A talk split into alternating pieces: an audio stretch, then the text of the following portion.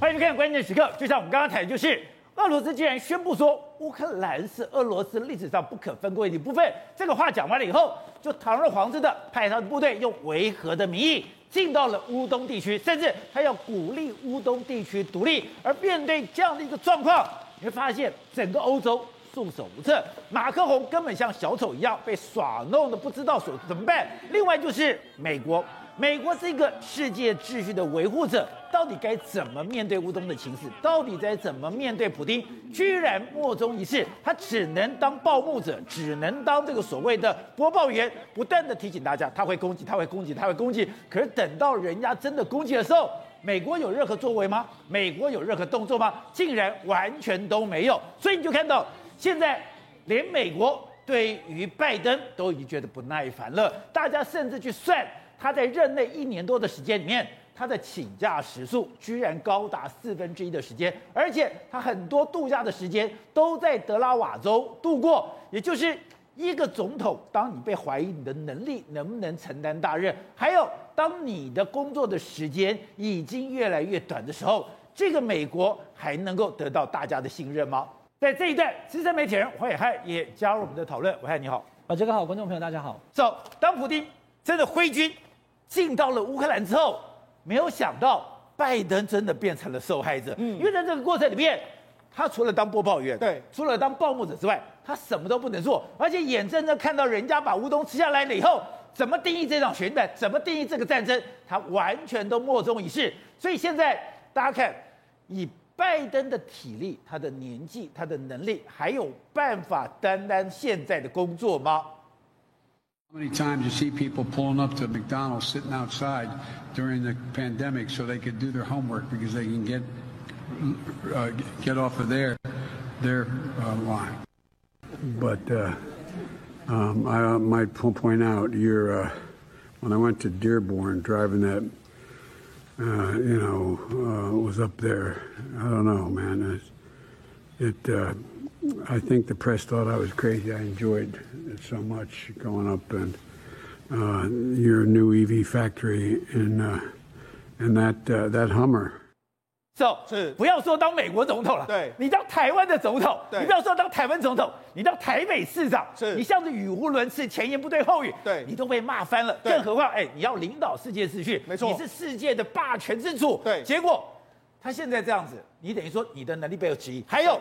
我们看到了拜登碰到了普丁，对，完全束手无策。而且我们刚才看到这个拜登语无伦次，连旁边的人都不知道他在说什么的时候，你觉得普丁有没有看到？他当然知道，你可能体力不行，你可能脑袋不行的时候，你不配当世界的领导者的时候，我这时候就告诉你，什么叫做世界领导者。所以你说普京现在把拜登吃的死死的，当然吃的死死的。我宣布这个两个卢甘尼克还有顿内茨克他们两个独立之后，我承认他们，然后同时就挥军进入乌克兰。你知道乌克兰目前整个东部来说的话，俄军已经堂而皇之的进去。你看俄军的这个坦克车或者装甲车一台一台的开进去，而且开进去的时候，哎，他们好像是王者之师啊！你看顿内茨克的民众还在放烟火、啊挥挥国旗啊，欢迎你俄罗斯进到我们的顿内兹克里面来啊！我现在看到这个报道，我看这个影片，对，我觉得什么，你知道吗？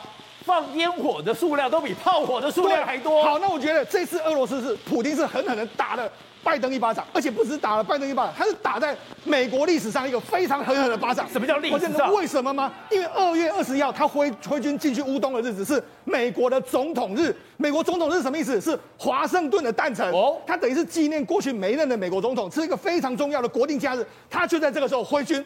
摆明就是历任的美国总统，我都瞧不起你，更何况是你这个拜登。所以说这是拜登的日子，对，他在拜登的日子，而且是在拜登准备度假的时候，对，发动战争。没错，而且拜登原本在，因为五月，因为二月二十一号是休假，所以原本的二月二十号要要回去要休假，要回到他老家。就没想到，因为可能的发生情势不不对的时候，哎、欸，他被迫留在留在美国的白宫，就让这样一件事情又被大家笑。好，那就为什么会发生这件事？我觉得主要是在这一个，他二十号在前一天，也就是乌克哎俄罗斯准备要打乌克兰的前一天，他们早上有开会，开会的时候你可以看到开了国家安全会议了，里面布林肯在这里面，国防部长在这里面，那参谋联席会议主席都在这里面，对，还有包括说副总统贺锦丽也来讲电话哦，就讲电话，哎、欸，这是早上开的会，就早上开的会的时候，拜登就说，哎、欸，白宫二两点三十分就说，哎、欸。我们这个拜登呢，五点准备要离开，要回到这个威明威明顿，所以可能要离开，就没想到过了这个休宣布没多久，九十分钟之后就说，哎，取消取消取消。为什么？因为俄罗斯的局势可能急速恶化，俄罗斯有动作了。对，所以你知道，我觉得他们现在，我我开始怀疑说，美国的情资可能有一些问题。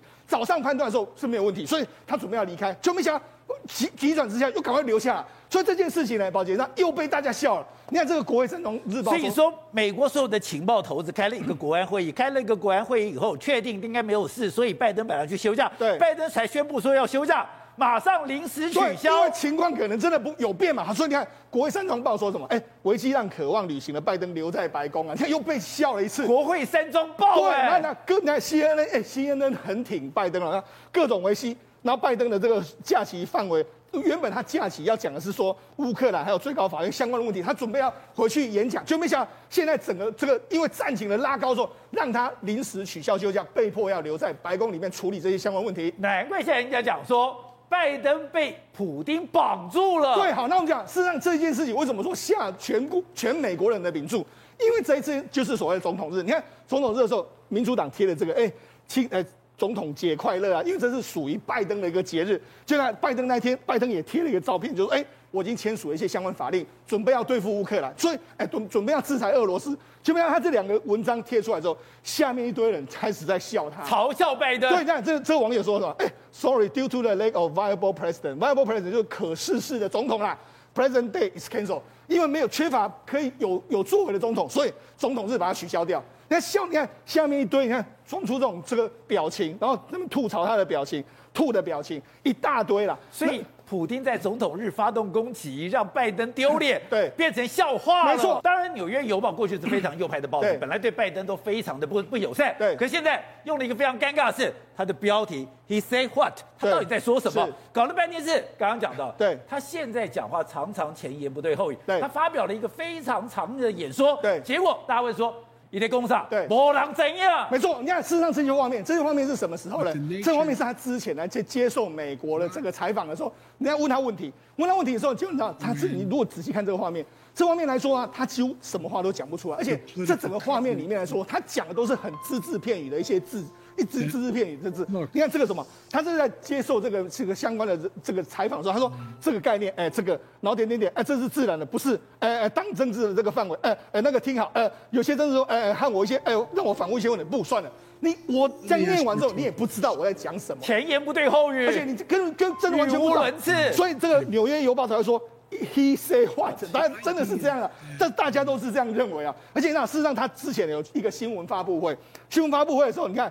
他好好不容易，他站了这个一个小时，有五十分钟，站了快两个小时，就回答一百八十七个问题。但是，一百八十七个问题里面来说，宝杰他大部分时间一开始都是说，呃嗯啊、很多时候都是一个没有说话的这个状态。那还有更经典的就是他有一次在讲这个麦当劳，他说：“哎、你你有多少次看到人们停在麦当劳，在外面，在疫情流行的期间，这样他们都可以作业，因为他们就可以哎从中得到解脱，从从他们的线。那我这样念完之后，你也不知道我在讲什么。”所以那很多网友就开始在恶搞、酷搜他，就为了演出他讲的这个话。你看，当人们停在麦当劳，坐在外面，在流行疫情期间，他们就可以作业，然后就可以，他就说从他们的线得到解脱。所以用这样去演，那那事实上很多人就在讨论说，哎，他到底在讲什么？你完全都没有人知道说，到底拜登你要表达什么，或者你到底要讲什么？我们这个美国总统到底是出了什么事情啊？好，所以我们再看一下，就是。拜登刚刚那个前言不对后语，我们也把它剪接出来。你听了以后，你会知道拜登在讲什么吗？How many times you see people pulling up to McDonald's, sitting outside during the pandemic, so they could do their homework because they can get uh, get off of their their uh, line. But uh, um, I might point out, you're uh, when I went to Dearborn, driving that. uh, you know, uh, was up there. I don't know, man. It, it uh, I think the press thought I was crazy. I enjoyed it so much going up and uh, your new EV factory in uh, in that uh, that Hummer. 而且现在大家也关注说，哎，你的休假时间会不会也太长了？对，就是居然算到现在拜登他一年，他不已经执政一年了吗？执政一年的时候，哎，他大概有将近二。 四分之一的时间，对，都在休假。没错，事实上你看，这个是 Newsweek 帮他统计了，他说。Joe Biden 上了一年来有四十二次的个人旅行，一共有一百二十六天。当然有七十三天在德拉瓦的度假中，那十六天在德拉瓦的海滩，那三十七天在大卫营。他整个帮他算出来。宝杰，那实际上现在美国人都担心什么？哎、欸，你拜登是不是身体有问题啊？你为什么要那么多的这个休假？甚至你看之前 CNN 帮他统计哦。上任的第两百七十五天的时候呢，他已经是美国历史上总统最多休假了。休假最多总统，小布希八十四天，那奥巴马四十天，川普七十天，你一百零七天啊，你是第一名啊！所以到底你在做什么？那你看沙奇还跟他说，哎、欸，拜登认为自己需要多一点，他还要更多休息休息的时间。那你看休息的时候，你看他在做什么？他有时候被那媒体拍到说，哎、欸，他到这个他们家海附近的海滩啊。去那边遛狗啦，他都回德拉瓦，对，德拉瓦去那边遛狗，或者说回到他家里面，不知道在做什么。你看，这就是他，人家拍到他在沙滩遛狗的这个画面。但是问题是什么？哎、欸，你每一次这样子的话，每一次每一次这样密集的这个返家，每一个所每一次大概要花大概约莫是三百万，好几百万，因为人员去的费用啊，包括你订一些什么车票相关的费用，而且你要负责说，哎、欸，我的通讯随时都能让你找打得到你，你的你无论在这个地方说，我都能够通知得到你。所以这些费用花了那么多钱，那不止花那么多钱，哎、欸，宝姐最有意思是什么？那当初阿富汗沦陷的时候，你知道，他都还在休假，他就赶快被叫回来，说：“哎、欸，发生事情了。”总统这一次乌东危机，他准备休假。对，上次阿富汗的时候，他正在休假。他那时候在大卫营，当大卫营休假的时候，赶快被叫回来。美国白宫说：“哎、欸，总统发生事情了，这个阿富汗已经沦陷，你赶快回来吧。”所以呢，大家就说，难怪这一次他这个停止休假，大家会笑他，就是哎、欸，搞不好上次阿富汗的翻版会再次在这一次发生了。美国总统。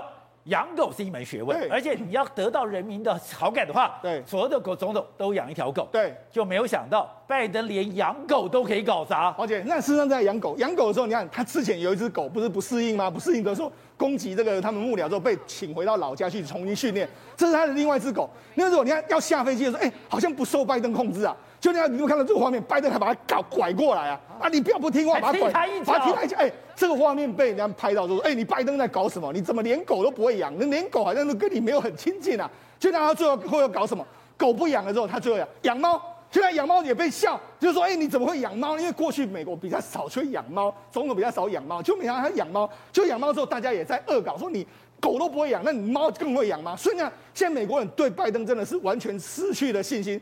不但是说，哎、欸，你可能老了啦，身体不好要休假啦，那你搞不清语无伦次之外，你搞不好连狗连猫都不会养，那你这个美国总统到底在做什么呢？对，董事长，我们刚刚看的是美国人现在都在笑拜登了，而且拜登现在不断的讲错话，不断的前言不后不接后语，他真的这么惨吗？而且他真的被普丁耍的团团转，被他控制在白宫里面吗？因为这里面啊，我觉得美国充满了算计，因为北约的。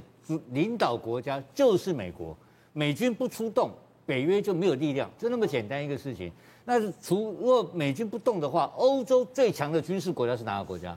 俄罗斯嘛。哦，根本不用打嘛。俄罗斯是欧洲第一大，第一大。德法加起来都不是对手。当然不是，其他没有人敢跟他打。没人敢动。而且俄罗斯第二个你要注意到，俄国人的跟人家交涉的方式什么方式，都是拳头先出来打呀。他跟从来没有谈判的，不谈的。你看拜登二十年来有没有跟他谈判？那普京二十年没有？不，普京二十年有没有跟他谈判？没有，没就打，每次都打，从来没有跟你啰嗦过的嘛。所以他们的文化上面就很剽悍，就先干了再讲嘛。所以哪里有妥协过？这是第二个重点嘛。那这个情况现在完蛋了，他现在用这种切香肠的方式来切这个乌克兰，乌克兰。但这种方式你拿没辙，因为法理上不是他的问题，是你自己的乌克兰的领地的这些亲俄的这些的领土的省份，对，要去自己主张独立，跟我什么关系？那我只是帮你维持秩序。我是维和部队，对，我是你因为你参加，我承认你存在，你参加我的集体维和的团的国家，对，就跟这个其他的这这他就就跟其他国家一样，就我就保护你嘛，所以他派部队是来维持和平部队。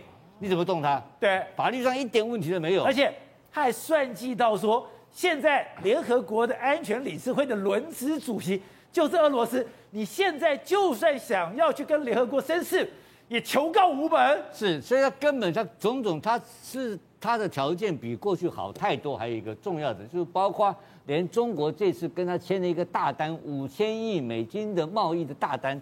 都在背后都是稳定的。他现在进到了乌东，只是刚开始。他进到了乌东，刚刚讲的乌克兰已经是俄罗斯不可分裂的一部分，哎，就代表乌克兰也是我囊中之物。乌克兰不但是我囊中之物，他还会往前推进，他一定往前推。他这个今天、昨天演讲的内容里面，他就是不断的从东斯拉夫、南斯拉夫、西斯拉夫、南斯拉夫向下推进，而且他也不会，他也不会这个这个拒绝让波兰去分割这个乌克兰，因为波兰也有可能是鼓动一部分的独立出来啊。所以我认为乌克兰完蛋了。乌克兰在这个局里面已经输掉了，所以乌克兰的外交部长在抱怨我们，他们当年在这个当年在在这个苏联解体的时候，他们替全世界的和平贡献很大的力量，他们交出了一千多颗核子弹头，然后把销毁核子弹头，销毁核子弹头，结果美国人进来帮他忙，美国给他们很多的承诺，到今天美国人跑掉，所以充分证明美国是一个不可信赖的一个国家，这是目前的情况。然后再向下发展一个更惨的是哪一个国家？你知道吗？我认为是德国哦，因为德国在中东欧有中东欧有做非常大的投资，有很多经济利益在里面，太太多了。你看那个 Volkswagen 就在捷克就有啊，对不对？波兰有很多德国的投资啊，对，对不对？很多德国投资，所以那这些投资这样怎么办？难怪德国对俄罗斯投鼠忌器，非常根本不敢动嘛。然后再来的问题就是说。经由乌克兰这个事件之后，中东欧乌好，包括波克兰、波罗的海三小国，他们会不会害怕？会，他们害怕会怎么办？第一个，北约更团结，对不对？然后第二个，暗通款曲，很自然嘛，对不对？就跟我们今天的韩国一样嘛。对。韩国不愿意得罪美国，也不愿意得罪中国嘛，就会两面讨好嘛。所以整个欧洲跟北约系统会在从基础上产生松动嘛。那这个时候确定了谁的地位？确定了普丁的俄罗斯在这个欧洲的影响力的地位。那请问你，这个对拜登是好还是坏？当然不好，拜登一定坏嘛。那拜登这个结果，今年十一月份的其中选举必败无疑嘛，对不对？然后另外再讲远一点，如果说二零二四在 这个这个这个二零二四这个川普回来，川普回来的话是什么局面？川普对欧洲更坏，对不对？川普对欧洲更坏，所以欧洲整个的这个外交系统跟防卫系统，未面临到一个未来的一个前途暗淡的窘境，非常困难，不知道怎么样收复。对的，是这一次我们看到了普丁这样的一个强势，然后一个电视宣言就直接挥军进到了乌东，让我吓了一跳。是哎，我小时候就觉得 NATO 北约是很强的，他等于说兵强马壮，而且他的经济能力这么强，可是北约现在看起来。他是纸老虎吗？怎么北约是当美军不介入之后，这些人哎，德国、法国这么强的国家，碰到普丁一点办法都没有。对，没错，我们之前上个礼拜讲过，德国的战力超乎我们的想象之外、意料之外啊。日本在这个东方没有军队，对不对？只有自卫队。没想到相形之下，德国的战力竟然连日本都比不上啊！然后呢？你说德国一堆胖子，对，没有错。他全世界百分之三十五，全世界最胖的军队竟然在德国啊！然后呢？那时候不是，我记得乌克兰不是跟德军要求这个呃，你要给我十万件的这个防弹衣吗？对，还有十万套的各式各样的这个等于说啊钢盔啦，还有各式各样的武器嘛。结果没想到只给他五千嘛。那为什么会这样子呢？因为德国自己就不够用啊。今天传出另外一个北约更重要的国家英国。哎，英国在全世界在美军的美国的排行里面呢，全世界的军力战力是世界第八位。但是等到摊开他的作战的相关的武器了以后，吓了一大跳。好，他真正能打的这个相关的军队，可以挥军陆军去打的，只有八万多个人呐、啊。特种部队多一点，特种部队大概啊加起来的话，大概接近两千多个人。那伞我说的特种部队不是伞兵，伞兵另外有六千多人呐、可你知道吗？它的主要坦克两种主要坦克加起来才三百五十辆，哎哎，它的装甲车虽然不少，但问题是主要坦克才三百五十辆。所以呢，以现在两百多套的防空系统跟这些等于说军队，那跟我们想象中是不一样。他在几年前呐、啊，花了大概快一千两百多亿。跟美国这些国家买进了相关的这个装甲车，哎，一千两百多亿买进来五百多辆的这个装甲车，应该算是很棒的嘛，对不对？就是这个阿贾克斯装甲，你知道错吗？发生了一个不可思议的问题啊，除了噪音太大，这个这个前进过程当中造成那个在装甲车里面呢，那么坦克车里面呢，那么到这个承载人员他自己本身的可能有包括身心问题之外，耳力问题之外，它还有一个很奇怪的一个副作用，它在行进间没有办法发射啊，你知道吗？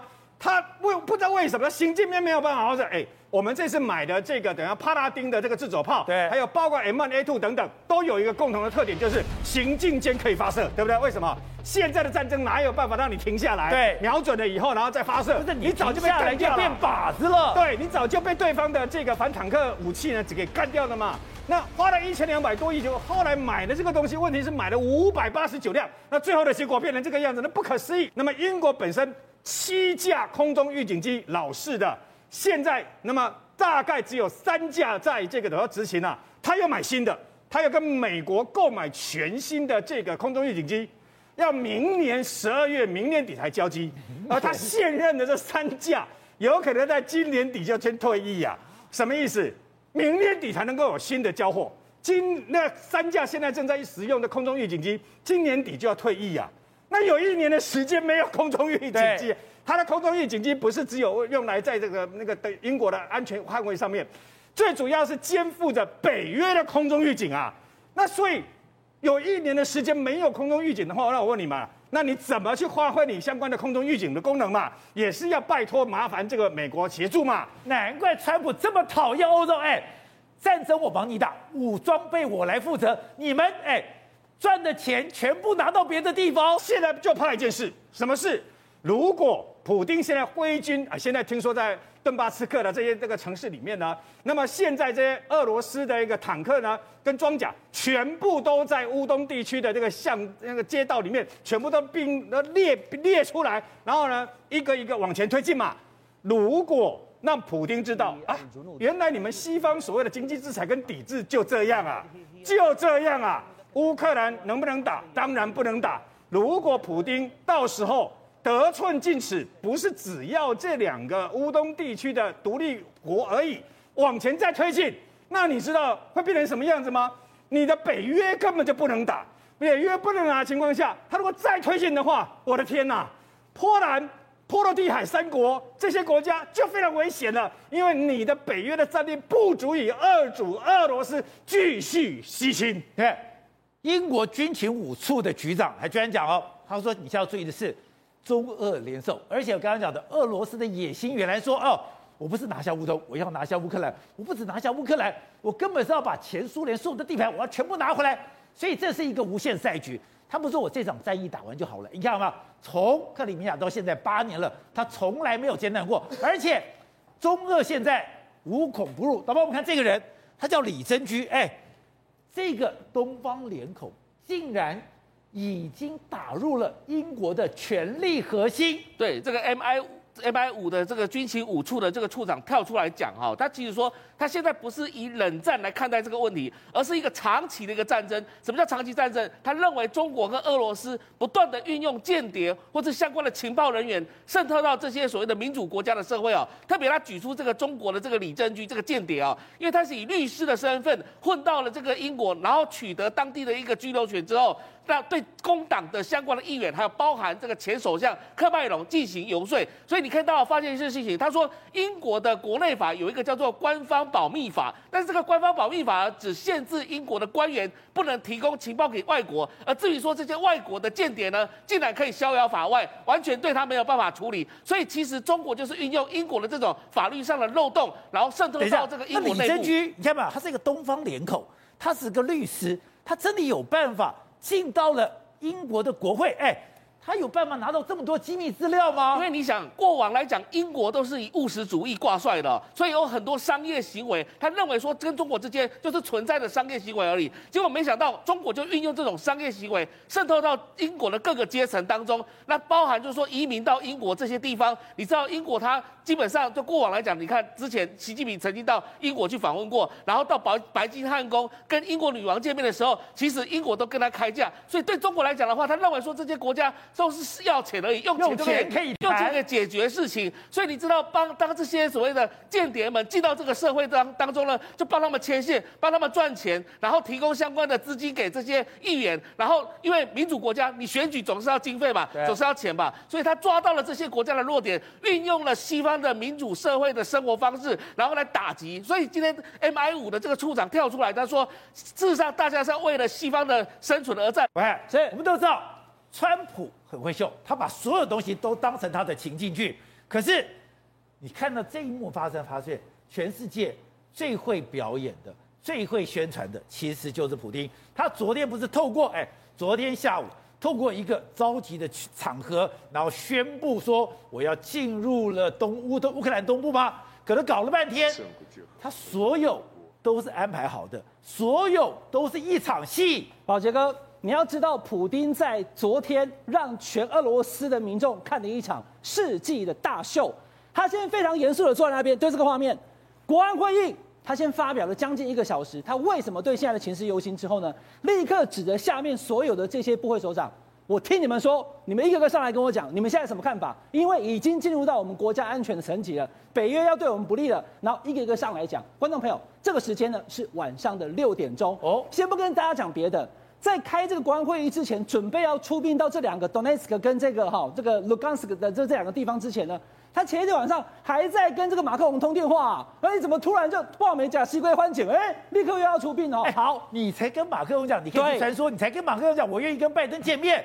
结果你就出兵了，同一天哦，宝杰哥同一天哦，因为前天讲到过十二点凌晨，结果呢一觉睡起来以后，嗯，我要开国安会议了。然后那过程，俄罗斯民众看的血脉喷张，我们的总统终于要出来了。为什么？因为我们有非常正当的理由。可是观众朋友，这是晚上六点，但是在叫国防部长出来的时候，来，观众朋友你看一下，国防部长上来发言的时候呢，他的手表你把它倒过来看哦，很很精确的可以看得出来是。中午的十二点四十，十二点，对，中午十二点，不是晚上六点开会吗？晚上六点开会是给大家看的，我们晚上六点开会，但其实都已经开好了，所以呢，都已经发表了这些看法之后呢，普丁的人说没有错，我们现在必须要做关键的决定。刚刚看到那场大秀，对，原来是你在中午的时候就已经排演好了，对，在中午的时候就已经录好了，可是我在晚上六点的时候用直播的方式。那个震撼力更强，对，那个不能出错。他也更会演了吧？拍电影有当场拍给你看，但拍完以后我要剪好我才上映嘛，对，所以他其实是一个非常好的 performance。看了以后觉得说，表面总统讲的有道理，可是记者们在挑错，说，哎，奇怪，每一个部长上来讲的时序好像不太一样。然后关键的画面，导播我们再看一次，晚上六点的国安会议，手表上是十二点十二点四十七分。好，那整个都开完了，我们决定了，我们就立刻签署，我们要承认这两个国家。这个时候呢，两个国家的代表。哎，居然已经在旁边等了，已经在那进场同一个场合嘛？你看，就刚刚是开国安会的地方啊，已经 stand by 啊。对了，拍电影也是这样，这一场戏跟下一场戏的演员都要准备好。然后呢，这两个共和国的人，他们不但签署了，导播看这画面对不对？签署了承认他们以后呢，立刻再签署第二份，就是外交的协议跟维安的合作。所以我发表宣言之后，对，马上签署。对，他签署两个，我先承认这两个国家。承认之后呢，这两个国家立刻跟普京提出说，我们需要你的帮忙，因为我们现在观众朋友看一下在这里哈，这个卢甘斯克跟那个呃东东涅茨对内东涅茨克哈这两个地方哈，他们说我们需要你的帮忙，所以呢，普京就立刻说好，那我们就定要把部队开进去了。观众朋友讲到这里哈，为什么说他必须要有表演？因为他必须要有理由，他必须要有条件，而且呢，他要说服当地的民众。观众朋友看一下这两个地方，下面这个地方叫做克里米亚。对，二零一四年的时候，克里米亚发生什么事情？当时在二零一四年的二月的时候，俄罗斯的大军其实就已经开进克里米亚，就是那样子一个岛。两百万人的克里米亚里面呢，有一百二十万人都是俄罗斯人，但是呢，有大概五十几万人是乌克兰人。那当时呢，军队开进去之后呢，马上有很多的克里米亚人开始在贴照了。哇，好欢迎俄罗斯的军队！才刚进去就贴照片，妈妈带着小孩大量在 Twitter 跟 IG 上面 po 说，我们很欢迎俄罗斯的部队进来。而且高兴的都放烟火，然后呢，准备三月十六号要投攻。那不跟这次顿涅茨克一样吗？不，对，这个马上会有这种状况了。因为现在签了以后嘛，接下来几天就看到顿涅茨克人讲说，我们很欢迎俄罗斯。连烟火都放了。对，好，那问题来了，宝杰哥，这一次的状况，你总要有个理由，你为什么要去维和？因为乌克兰攻击啊，乌克兰攻击这个顿涅茨克啊，那谁被攻击呢？顿涅茨克的将军被攻击了。哦他的车被乌克兰的士兵开着坦克车进来攻击，而且呢，攻击的稀巴烂，有没有？把这车子给炸了，还好逃过一劫。你看车被炸成这样，等等。我刚刚不是跟大家讲吗？很多事情可以找出错误吗？观众朋友，你看一下他的车牌哦，动幺动幺，有没有？动幺动幺。这台车被炸烂了，这是将领的将军的车。可是呢，观众朋友去找到说，哎。其实他的车应该是长这样啊，哦，它是一台比较先进的 SUV 啊，水箱不一样，完全不同啊。这个一这个基本比较旧型的吉普车，这有点像旧普吉普车。那既然必须要被炸掉，那就炸一台旧的车，因为新的车可能还在，一切都有可能是一个精心的演戏跟安排。所以说，普丁做的所有动作都是戏。普丁做的所有动作都是铺排好对，的。所以你再回过头来，我那个刚刚的讲述，你就可以了解了。这么晚上六点的国安会议这么重要，给全世界了解说，我们为什么要四出有名，进到这两个共和国去承认他们？其实下午早就录好，而且前一天的晚上讲到凌晨，还在跟马克龙讲电话，电话一讲完，马上准备上演大戏。好，正好，而且在这个整个戏里面，我觉得最好笑的人是马克宏，他根本是丑角，他被人家在跑龙套耍来耍去。